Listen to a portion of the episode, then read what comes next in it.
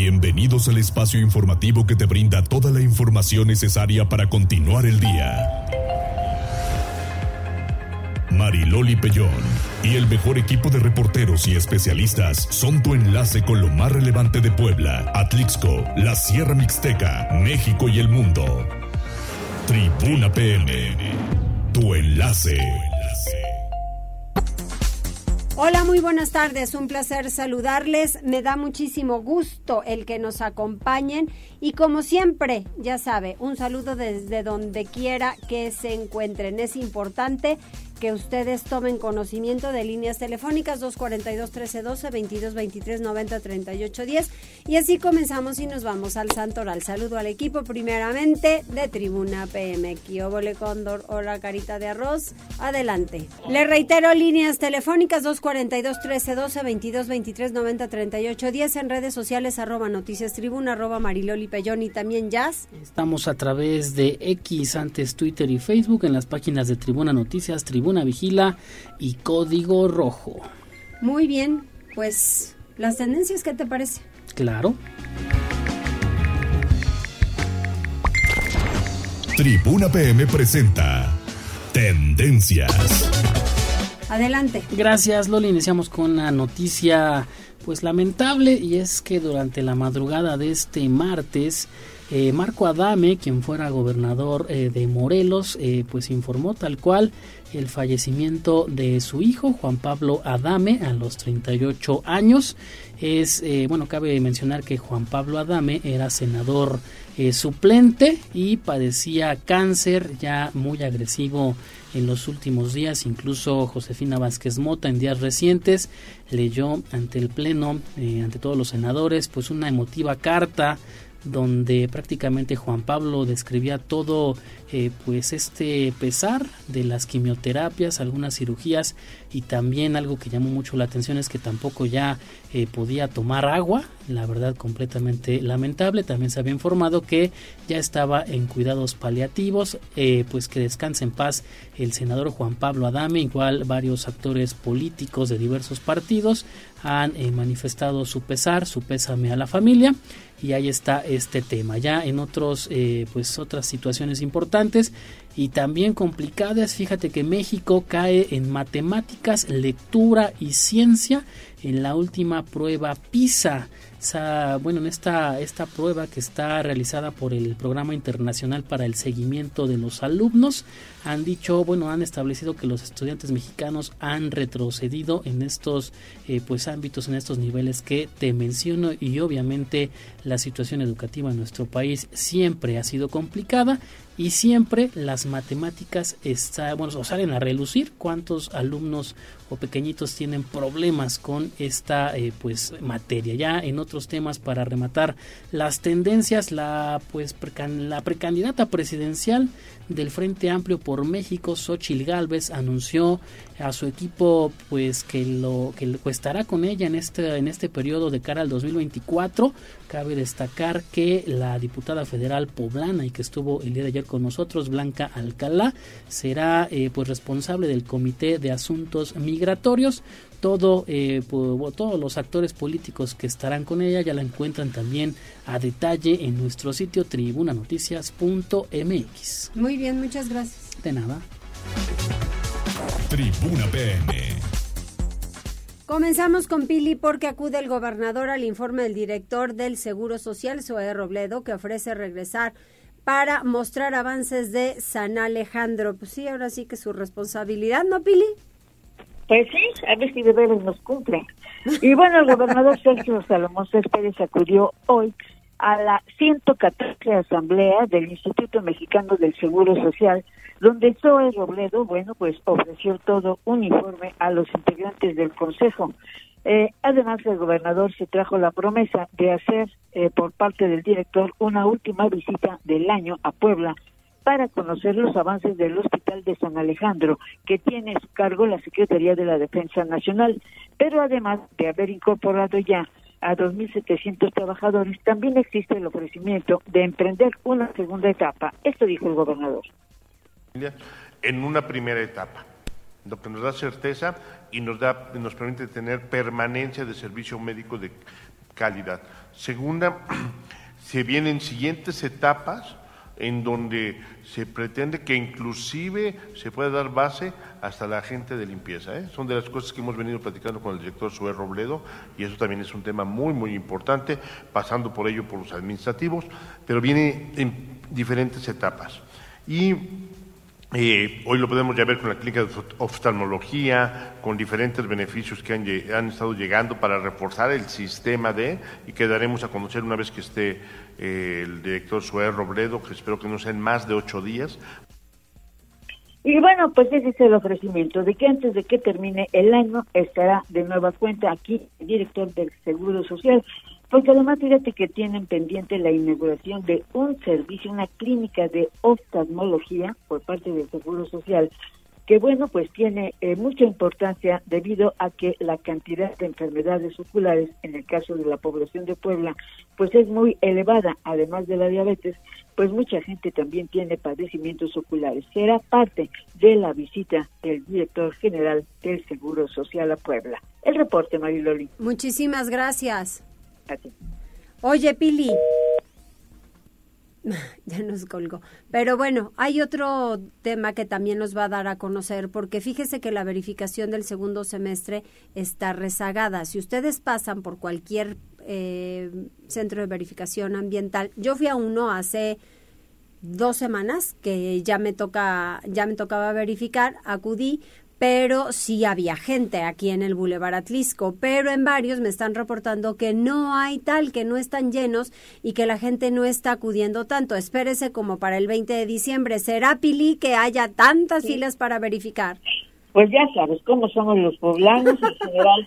Pues para el cumplimiento dejábamos a lo último, eh, pues esta verificación que deberán hacer en promedio 700 mil conductores que tienen placas de Puebla y que, bueno, lamentablemente no todos han cumplido. Tú ya lo hiciste, pero existe miles todavía de conductores que no lo han hecho y que por eso la secretaria de Medio Ambiente, Beatriz Manrique, está haciendo un llamado recordatorio a los que no han cumplido para que hagan lo más pronto su cita, porque, como tú lo mencionabas, seguramente a partir de la próxima segunda, de la segunda quincena, mejor dicho, de diciembre, pues seguramente los centros de verificación se verán saturados y luego se habrán de quejar por las horas de espera. Por eso este señalamiento de Beatriz Manrique Guevara.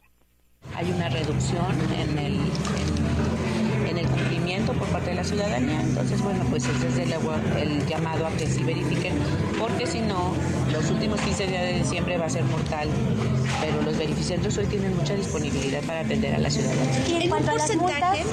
Sumando los dos semestres debemos de andar alrededor del 48-50%, pero con una sensible disminución en el segundo semestre. No, las multas se van a incrementar. Recuerden que la multa este semestre fue 311 pesos como una medida de, y un incentivo para el cumplimiento. Lamentablemente fue al revés.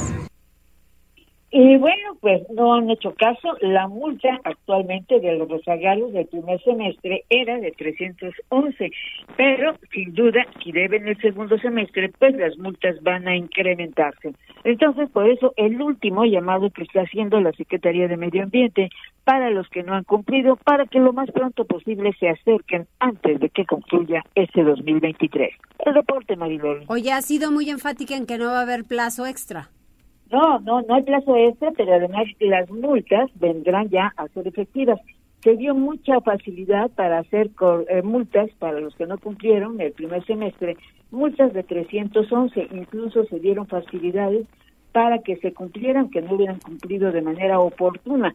Sin embargo, ya para este segundo semestre no hay pues ninguna concesión, ningún miramiento y la multa será más enérgica. Así es, muy bien. Gracias, Pili, muy claro. Pues no hay plazo y va a haber multa. Entonces, mejor de una vez vaya a verificar si le toca 9 o 0. Será en 2024 cuando el Congreso legisle sobre el tema del aborto. Lili, ¿qué dicen al respecto? Bueno, bueno. Hola. Hola Lili, ya te escucho. Muchas gracias, perdón, yo no los escuchaba. Bueno, Mariloli, buenas tardes, te saludo con gusto y también al auditorio. Pues fíjate que no hay fecha aún en el Congreso del Estado para legislar en torno a la interrupción legal del embarazo. Esto lo dijo Eduardo Castillo López, quien es presidente pues de la Junta de Gobierno y Coordinación Política al interior de la 61 legislatura. Él dijo que en el 2024 sí será abordado este tema, aunque bueno, pues o pues evitó decir cuándo podría ocurrir ello. Esto, bueno, pues porque hay que señalar que ya es una pues eh, un pendiente que arrastra a la actual legislatura y de hecho desde anteriores periodos sobre todo después de los últimos pronunciamientos de la Suprema Corte de Justicia de la Nación. Aún así, Castillo López señaló que no existe ninguna presión sobre este tema, aseguró que el Congreso de Puebla está en tiempo y forma respecto a la discusión de este asunto. Esto, bueno, después de que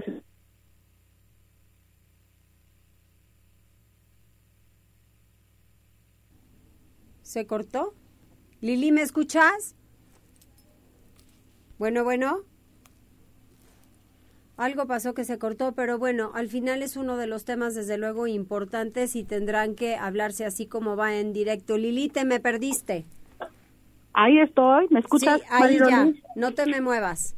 Nuevamente una disculpa. Bueno, pues te comentaba entonces que el coordinador de la bancada de Morena señaló que este 2023 pues va a concluir como empezó sin algún avance respecto de este tema. Sin embargo, el próximo año sí se va a legislar. Aseguró que no existe ninguna presión y que la legislatura está en tiempo y forma, además de que se le ha informado también a la Suprema Corte de Justicia de la Nación sobre pues la situación que prevalece en Puebla. Dijo que se trabajará sobre los acuerdos necesarios para pues sacar adelante este asunto. Pero vamos a escuchar lo que él decía.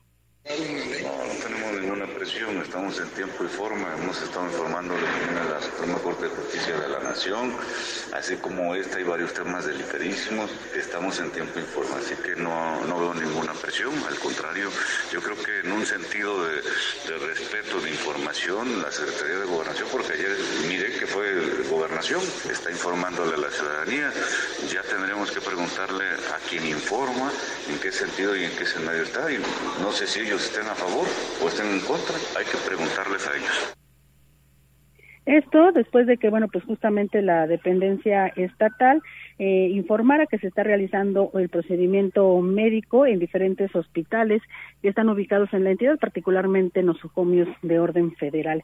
Y bueno, sobre la posibilidad de que legisladores pues estén solicitando licencia para involucrarse en el proceso electoral del 2024 y entonces por ende dejen a medias todos los trabajos que ya se han avanzado respecto de este asunto, pues el legislador minimizó el tema, dijo que los suplentes pues serán en su momento capacitados para que puedan sacar adelante este asunto que, como ya decíamos, pues es un pendiente importante que han demandado una buena parte de la población en Puebla. Es el reporte, Marilyn. Oye, y también el Instituto de Derechos Humanos Ignacio Yacuría de la Iberoamericana pide que el Estado implemente acciones para contener el embarazo en menores de edad. Creo que sí es un tema importantísimo y eso es un tema educativo y va desde casa. Volvemos a lo mismo, ¿no? Partimos siempre desde casa. Un tema muy importante, diríamos incluso Mariloli grave, porque bueno, pues claramente tiene que ver con el bienestar de las personas. Y es que hay que recordar que Puebla ocupa el segundo lugar nacional en embarazos adolescentes, cero en embarazos de niñas.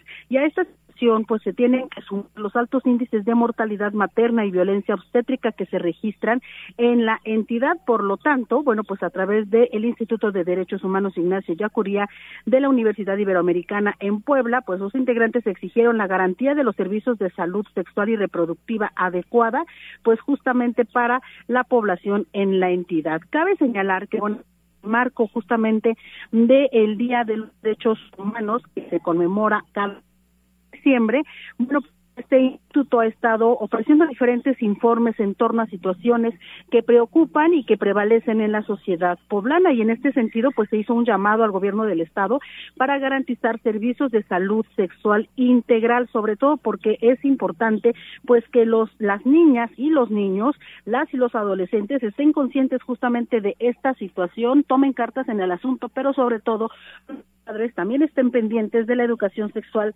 de los chicos. Asimismo, es urgente que el Estado, bueno, pues mm, ofrezca las herramientas necesarias para que las personas tomen mejores decisiones. En este sentido, hay que recordar que, bueno, pues Puebla eh, tiene el segundo lugar nacional del embarazos adolescentes. Esto quiere decir en mujeres que tienen de 15 a 19 años, además del tercer lugar nacional por número de embarazos en niñas de entre 10 y hasta 14 años. Cabe señalar además que al cierre del tercer trimestre del 2023, el estado de Puebla ocupó el sexto lugar nacional más alto en mortalidad materna. Y finalmente, con relación a la violencia obstétrica, pues los indicadores también son altos, porque según la ENDIRE del 2021 en Puebla, el 33.4% de las mujeres de entre 15 y 49 años que tuvo un parto o cesárea experimentó algún tipo de maltrato durante la atención médica y estos estos indicadores señalan los académicos de la Ibero pues son resultado de la vulneración de múltiples derechos entre ellos el de las mujeres a la salud y a una vida libre de violencia.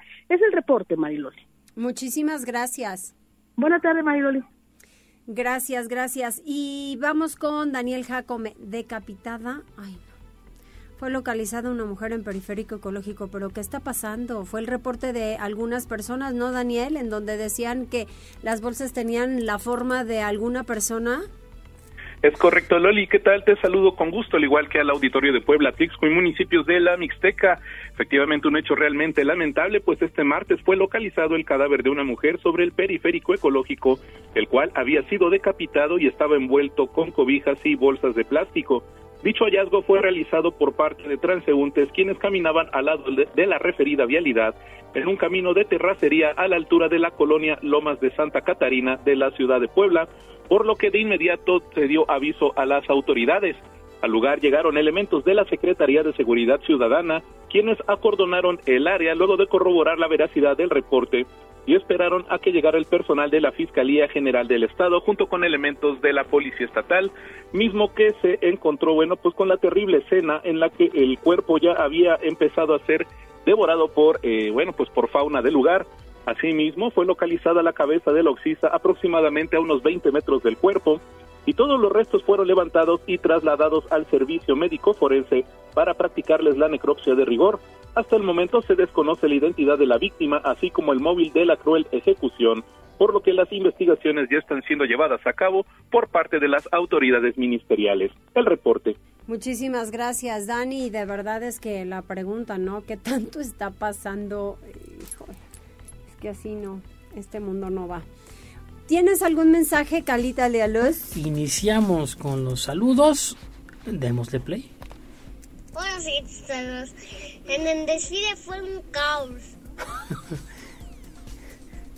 Ahora no la entendí, El Calitas, voy a escuchar. Buenos días, En el desfile fue un caos. ¿Te gustó o no te gustó? Que nos digas si le gustó. Exacto, pero dinos ¿Y si, se llevó algún regalo? Digo, no sé. Exacto, ¿qué habrás? ¿Qué habrás?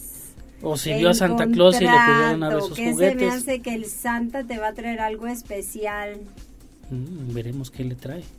Si se portó bien. Pues eso sí, eso suma. Tienen que portarse bien. Si, si no, no para nada. Santa no es benevolente. Aunque le dejen galletas y todo, se come la galleta y no deja nada. Dice, gracias por, por este... Ay, qué detalle, pero te portaste mal. Ay, pequeño detalle. A ver, a ver cómo el otro año, a ver cómo te va. Exacto. Adiós, familia. Terminación 1543 nos comparte una fotografía en la lateral del Boulevard Hermano Cerdán, a la altura del Vine, y es que recordarás que hace, pues si no estoy mal, dos semanas, en un fin de semana, eh, pues eh, un vehículo particular chocó y se llevó prácticamente el barandal de la rampa eh, para personas discapacitadas. Dice sigue igual la rampa bueno el barandal todo destruido. Con mucho gusto lo volvemos a pasar a la autoridad correspondiente Loli. También terminación 2707 dice buenas tardes a la altura del puente de San Felipe sobre la autopista hay una mujer en el camellón central Em, dice sentada en la orilla. Quiero pensar que dice sentada en la orilla, meciéndose como tratando de aventarse a los autos. Mucha precaución. También saludos para eh, Juan Merino que se reporta a través de WhatsApp. Ara, Araceli, terminación 6198. Dice que tengas muy eh, bonita tarde, Maridoli. ¿Qué vas a comer? Ay, pues todavía no sé porque voy a ir a una comida. Me convocaron a una Mm. comida y no sé. Mm, ¿Qué será? ¿Qué darán? Quedarán exactamente. Maresi dice hola. Así, hola secas. Hola, hola. Hola, hola. Irma Báez y Leticia Salvador Ramírez también están en Facebook. Muy bien, hacemos una pausa, regresamos enseguida, de volada. Gracias por enlazarte con nosotros. Arroba Noticias Tribuna en Twitter y Tribuna Noticias en Facebook. Tribuna PM. Tu enlace con Puebla, Atlixco, la Sierra Mixteca, México y el mundo. Ya volvemos con Tribuna PM. Noticias, tendencias y más. Estamos de regreso. Tribuna PM, tu enlace en Puebla, Atlixco y la Sierra Mixteca. Tribuna PM. ¿Quién canta? Espinosa Paz. Ah. Gran artista, Loli. ¿A poco no te gusta? Órale, muy bien. Muchacho, está bien, así voy a llegar. Hola muchacho, ¿cómo te va muchacho? Muchacha. Vamos a las noticias, muchacha. Órale muchacho, entonces ya no me interrumpas. Entonces ya cállate, cállate. No, yo no dije eso. ¿Cómo dice las cosas al revés? ¿Estás de acuerdo con Dor? No, si no te mires de veras, yo no dije eso. Y qué bueno que estoy al aire para que no me digan, "Ni, ni, ni, ni". me dijo en privado, no es cierto. Vamos con Gisela. Entregan cheques 7 mil del programa Créditos Contigo y dicen que las mujeres van viento en popa, Así es, Mariloli, precisamente al reiterar que el objetivo del programa Créditos Contigo es reactivar la economía en la ciudad, el alcalde de Puebla, Eduardo Rivera Pérez, llevó a cabo la entrega del cheque número 7000 a María Ofelia Aguilera, dedicada a la venta de artesanías en el pasaje del ayuntamiento. El edil manifestó que este local tiene 38 años vendiendo artesanías en uno de los puntos más importantes del municipio y de ahí que Ofelia Aguilera decidió solicitar este crédito para diver- diversificarse e integrar la Talavera, una vez que incrementó el número de turistas considerablemente. Indicó que este programa Créditos Contigo ha sido un éxito, ya que con la entrega de este cheque número 7000 rompen un récord a nivel nacional en entrega de microcréditos con una inversión de 190 millones de pesos. Destacó que este 2023 cerrarán con la entrega de un total de 7.424 créditos, al destacar que el próximo año se pondrá nuevamente en marcha esta estrategia debido a que no existe tasa de morosidad, es decir, las y los emprendedores han pagado en tiempo y también en forma a banca firme. Rivera Pérez puntualizó que el gobierno de la ciudad ha pagado un total de 30.4 millones de pesos de intereses, pues recordó que ellos, el gobierno de la ciudad, paga los intereses y los ciudadanos el capital, y de ahí también que aprovechó en destacar que el 90% de los microcréditos fueron adquiridos por mujeres y la tasa de mora fue de cero. El reporte. Oye, y también no hay permisos para la apertura de bares cerca de escuelas. Dice el presidente municipal que en su administración no se ha dado ninguna bala a algún antro. Así es, Mariloli, y no se otorgará permisos para aperturar ni bares, ni antros o algún otro tipo de negocios dedicados a la venta de alcohol en inmediaciones de escuelas. Luego de que Lilia Cedillo Ramírez, rectora de la UAP, pidió a los gobiernos municipales regular los permisos de este tipo de comercios que se ubican en alrededores de instituciones educativas para evitar incidentes, el edil aseveró que está completamente de acuerdo y es que dejó en claro que además la ley no lo permite. No permite Mariloli que se expidan permisos para que antros, bares o comercios de venta de bebidas embriagantes se localicen en estos puntos. Aseveró que el gobierno de la ciudad ha sido muy tajante con dicho giro para que se comporten a la altura, es decir, cumplan con la normatividad porque no permitirán la instalación de negocios clandestinos que atenten contra la salud de los jóvenes o el bienestar, la paz y tranquilidad de la capital poblana. Y de ahí que señaló, han realizado más de 600 clausuras. Rivera Pérez pidió nuevamente a los ciudadanos colaborar con su denuncia para identificar negocios irregulares que puedan generar comportamientos inadecuados como riñas entre los propios clientes, mientras que a los jóvenes y padres de familia solicitó corresponsabilidad para acudir a estos lugares de manera adecuada, pero también responsable. El reporte. Pues es que sí, este, al final de cuentas, Gise, creo que sí hay mucha responsabilidad por parte de todos. Están sucediendo muchas cosas en los antros que, la verdad, ni siquiera ni, ni nos enteramos, para, para decirlo de esa forma. Y sí está muy complicado. Así que, pues con el alcohol ya sabes que a mucha gente le cambia el temperamento y de repente hacen cosas que, que pues no van. Así es, Marilori. Lamentablemente, el exceso de bebidas embriagantes, principalmente en los jóvenes, es lo que provocan o estas riñas o también imágenes que se han viralizado en redes sociales de jovencitos que están inconscientes en la vía pública. Y es importante, pues sí, tener corresponsabilidad para identificar hasta dónde podemos consumir estas bebidas embriagantes y hasta dónde parar, también para garantizar pues nuestra seguridad. Muchas gracias, muy buen tema. Buenas tardes, María. Muy buenas tardes. Vamos con Pili porque para mejorar la movilidad en la vía Tliscayot acepta el gobierno la colaboración del Consejo Coordinador Empresarial que está haciendo propuestas para hacerla mucho más segura. ¿De qué se trata, Pili? Pues mira, la movilidad de la vía Tliscayot, que bueno, pues tú sabes, desde el mes pasado comenzó a hacerse una revolución con el cierre de las vueltas a la izquierda. Y bueno, el estudio no ha terminado por parte de la Secretaría de Movilidad y Transporte los estudios continúan haciéndose desde diversas perspectivas. Por eso el gobierno del estado aceptará también un estudio que ha presentado, o que va a presentar, mejor dicho, el Consejo Coordinador Empresarial, que también está interesado en, en hacerse escuchar para estos cambios. Esto lo reconoce el propio gobernador Sergio Salomón Céspedes. Vía estamos en proceso de ello. El presidente del Consejo Coordinador Empresarial nos solicitó una reunión con el Colegio de Arquitectos de Puebla porque tienen un proyecto para el distribuidor vial, se le estará tomando en cuenta con mucho gusto, esperamos recibirlos esta semana y con ello pues seguir trabajando en todo lo que tiene que ver con la normativa. Insisto, es un tema que puede demostrar muchas cosas.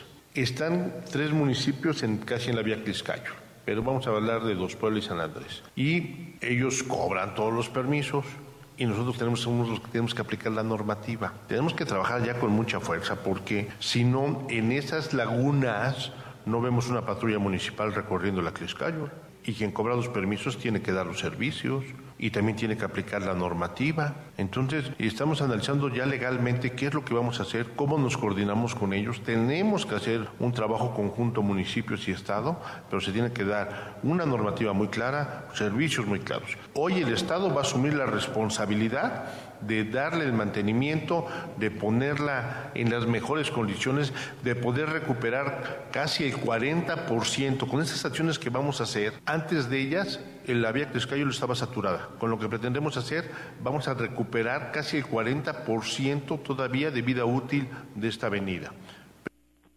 Y bueno, pues ahí están las propuestas del Ejecutivo y aceptará también bueno, pues analizar la propuesta que haga el Colegio de Ingenieros y de Arquitectos a través del Consejo Coordinador Empresarial, pues para enriquecer las propuestas para que la vía Atriscayo sea realmente una vialidad segura y sobre todo transitable. Ese reporte.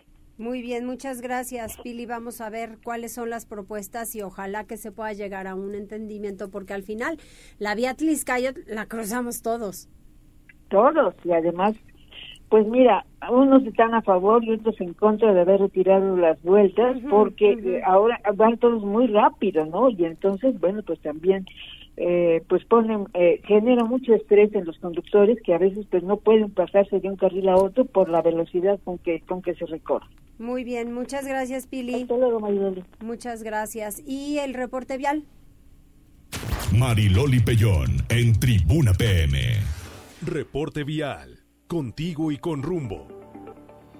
Desde la Secretaría de Seguridad Ciudadana compartimos el reporte vial en este martes 5 de diciembre. Tenemos una temperatura de 22 grados. Encontrarás buen avance en la Diagonal Defensores de la República, de la China Poblana a la 18 Poniente, en la 23 Poniente de la 16 de septiembre a la 15 Sur y en la 23 Sur de la 31 Poniente a la Avenida Juárez. Toma tus precauciones ya que se presentan asentamientos en el Boulevard 5 de Mayo de la 25 a la 31 Oriente, en la 16 de septiembre de la 7 a la 17 Oriente y en la 11 Sur de la 17 a la 3 Poniente. Amigo conductor, recuerda que la ingesta de alcohol reduce el campo de visión. Cuida tu vida. Hasta aquí el reporte vial. Que tengas un excelente día. Puebla, contigo y con rumbo. Gobierno municipal. Ya sabe, como siempre, cuide cuide la velocidad a la que van. Es importante evitar accidentes. Vamos con Daniel. Ataca sujeto a sacerdotes en Huejotzingo por... Es correcto, Loli. Un sujeto llamado Teófilo fue asegurado por parte de elementos de la Policía Municipal de Huejotzingo luego de presuntamente haber atacado a unos sacerdotes. Sobre los hechos se indicó que el hombre entró al santuario de la preciosa sangre de Cristo en la Junta Auxiliar de Santana Chalmimilulco donde ante los ojos de varios fieles que se encontraban en el recinto, comenzó a agredir a los clérigos sin causa aparente. Por lo anterior, los enardecidos testigos lo detuvieron y entregaron a los uniformados municipales. Sin embargo, los afectados no procedieron eh, penalmente en su contra, por lo que únicamente fue llevado ante el juzgado calificador y después fue, fue puesto en libertad. El reporte. Muchísimas gracias. Oye, y también procesan a presuntos incitadores en ataques contra policías en Palacio Municipal. Así es, la Fiscalía General del Estado de Puebla obtuvo la vinculación a proceso de Adolfo, Jeú y Adrián por los delitos de motín, lesiones agravadas, robo agravado y daño en propiedad ajena doloso.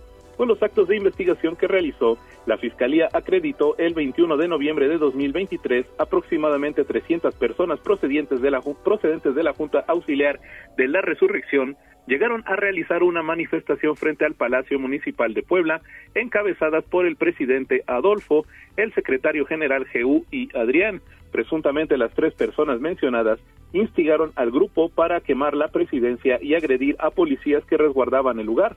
Adrián roció gasolina a la puerta principal, mientras que Adolfo y Jeú participaban en los ataques al personal policial e instalaciones, hechos por los que fueron detenidos y puestos a disposición.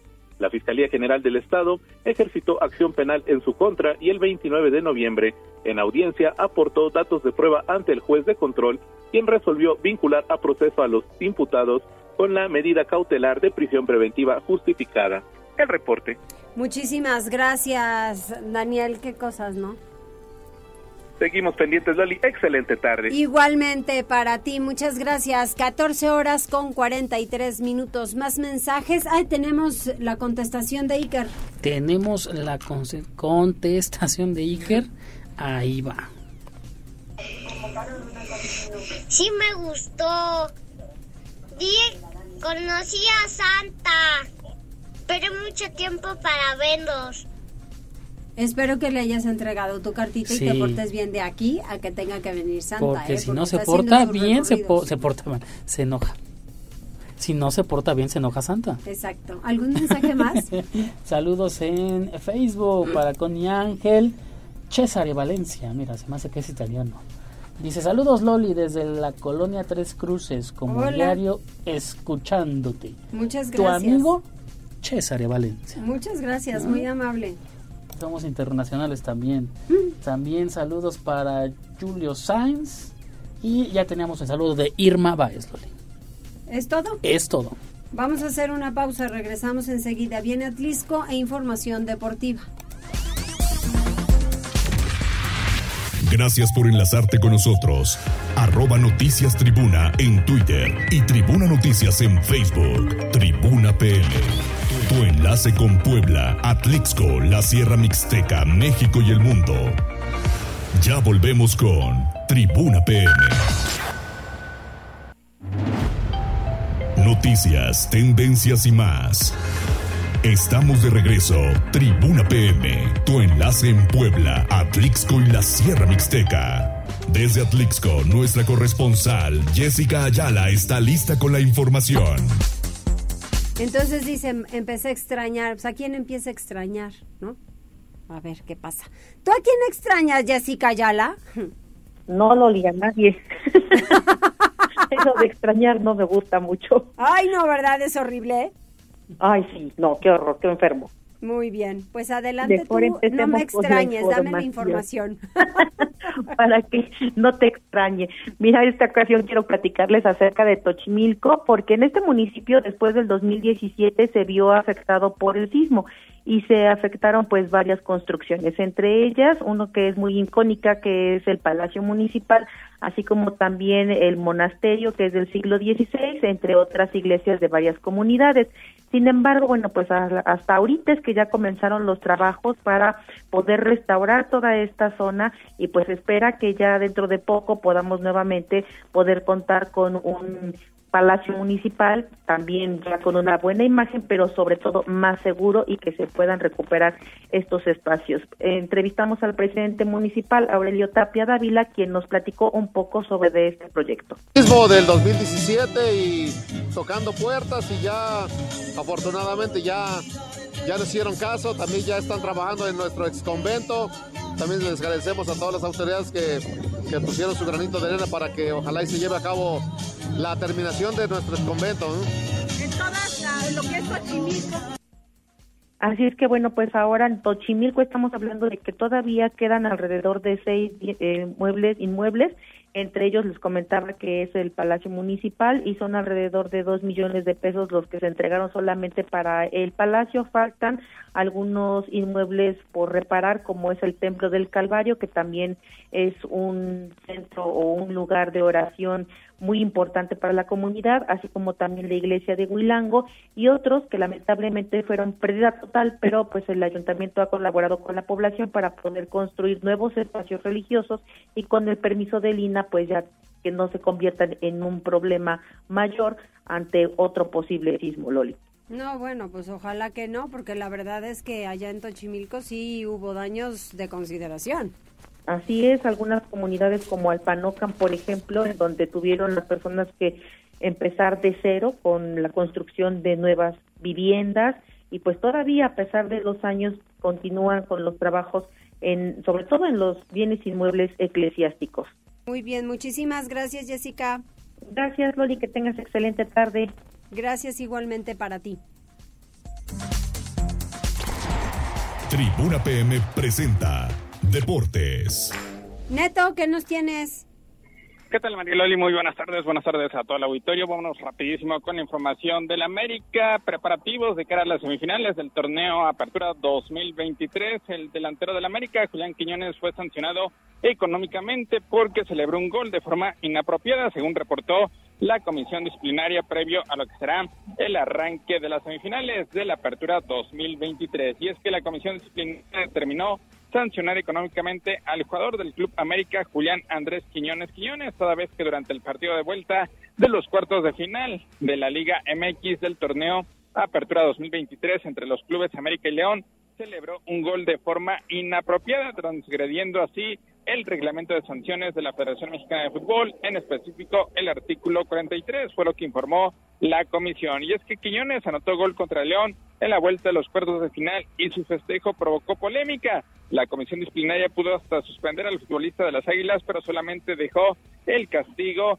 en una multa. El jugador ya fue notificado y se le avisó que en caso de repetirse esa acción tendrá una acción mayor. Y es que de acuerdo al artículo 43 del reglamento de sanciones dice que los jugadores y o integrantes del cuerpo técnico que celebren un gol o el triunfo del partido con conductas, gestos o ademanes excesivos, inapropiados, obscenos, ofensivos, groseros, burlones o francamente antideportivos hacia el adversario o hacia el público en general que hayan o no sido vistos por el árbitro serán sancionados. Así que pues ya está eh, ahí avisado para que no tenga la misma conducta en el partido de mañana miércoles cuando se enfrente al conjunto de San Luis. Por cierto, Jordan Silva, el jugador del conjunto del Atlético de San Luis, también fue sancionado económicamente al realizar gestos hacia la afición del equipo local, transgrediendo también el reglamento de sanciones. Y es que Jordan Silva fue captado dirigiéndose al público de los Rayados de Monterrey tras el sorpresivo pase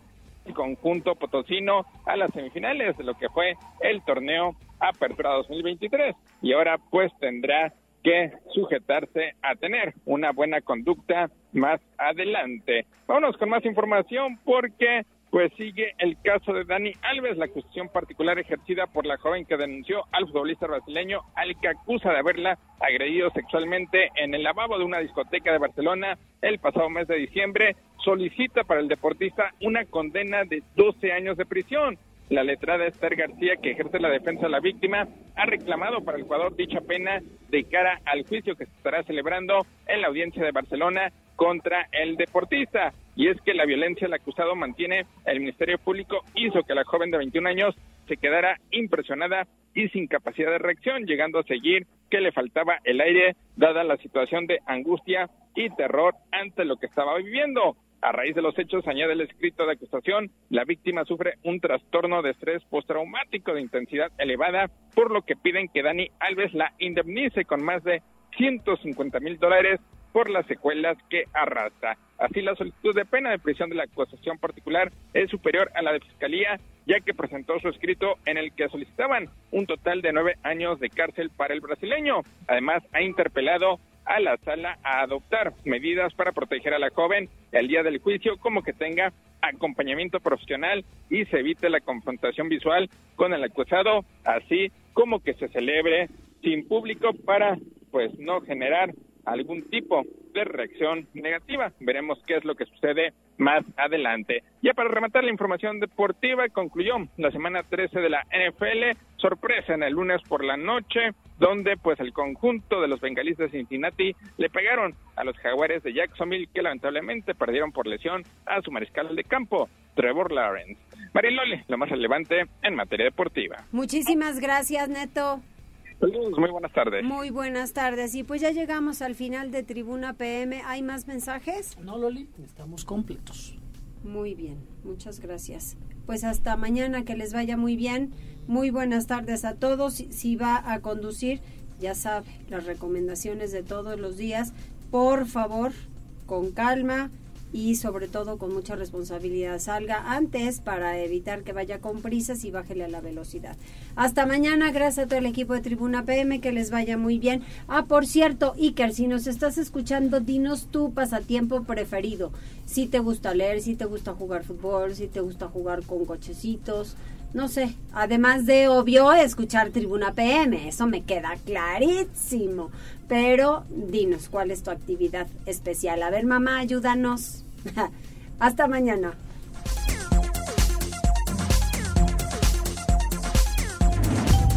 Gracias por enlazarte con nosotros. Seguimos informándote vía redes sociales, arroba noticias tribuna y tribuna noticias en Facebook. Tribuna PM. Tu enlace con Puebla, Atlixco, la Sierra Mixteca, México y el mundo. Un producto de Tribuna Comunicación. Fuerza en medios.